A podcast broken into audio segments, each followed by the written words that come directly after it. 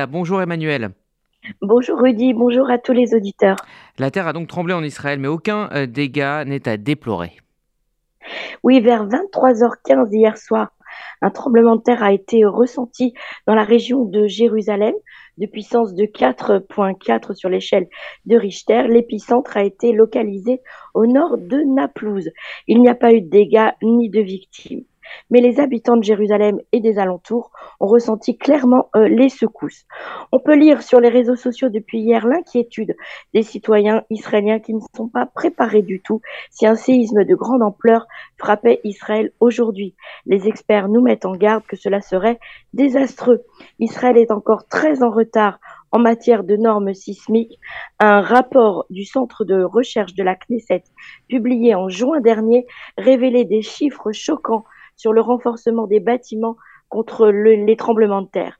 La zone la plus vulnérable en Israël se situe le long euh, de la fracture syro-africaine qui traverse la vallée du Jourdain et qui descend le long de la partie orientale du pays. Les principales villes à risque sont Tibériade, Beth Shean, Safed, Kiryat Shmona, qui comptent toutes un grand nombre de bâtiments construits avant 1980 et qui ne sont pas renforcés.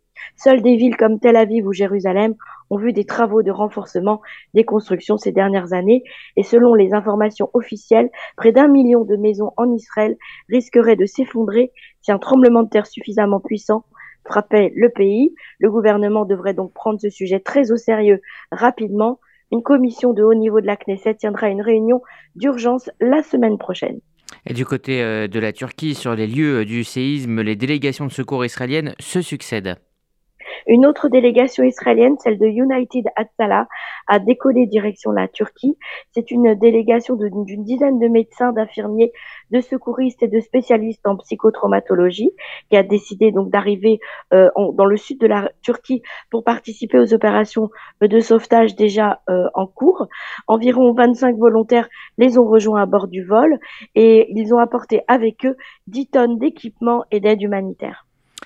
On parle maintenant euh, de euh, la réforme judiciaire avec euh, les manifestations, les appels à la grève, les fonds d'investissement qui transfèrent leur argent à l'étranger. Malgré tout cela, eh le gouvernement reste de marbre. Oui, le projet de loi, donc controversé sur la réforme judiciaire, progresse très vite vers sa première lecture en plénière à la Knesset.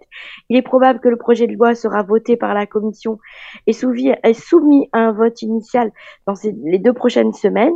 Un appel à une grève nationale a été lancé pour lundi prochain, ainsi que des manifestations de masse contre l'avancement rapide de cette loi. Les manifestations, elles, continuent au quotidien. Des dizaines d'employés de la high-tech ont envahi hier la rue Kaplan à Tel Aviv pour protester, bloquant euh, la circulation. Beaucoup d'entre eux portaient des pancartes sur lesquelles on pouvait lire pas de liberté, pas de high-tech. Cette manifestation s'est ajoutée à celle de Herzliya, qui est le siège de nombreuses startups, comme vous le savez, de Jérusalem et de Yoknam, qui est le centre high-tech du nord du pays.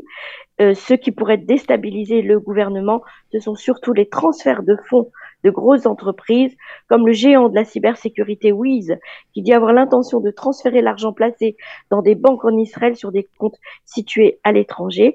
C'est la douzième chaîne de télévision israélienne qui l'a fait savoir. La compagnie fera ainsi quitter le pays à des dizaines de millions de dollars de liquidités. Et au mois de janvier dernier, les directeurs de banque avaient déjà commencé à signaler à Benjamin Netanyahu qu'ils assistaient à un retrait des fonds du pays avec des transferts à l'étranger des comptes d'épargne. Et puis on reparle aujourd'hui de la loi Derry qui est euh, de nouveau sur la table des députés de la Knesset. La coalition a soumis euh, lundi un projet de loi dont l'objectif vise à renommer le chef du parti chasse, Arié à un poste de ministre du gouvernement, bien que la Haute Cour de justice ait statué que celui-ci ne pouvait pas, au regard de la loi, servir au sein de la coalition. Cette législation modifierait l'une des lois fondamentales quasi constitutionnelles en Israël, en ôtant à la Haute Cour de justice la capacité d'invalider une nomination. Elle a été signée par 36 membres de la Knesset et la coalition espère qu'elle passera en lecture préliminaire devant le Parlement mercredi prochain.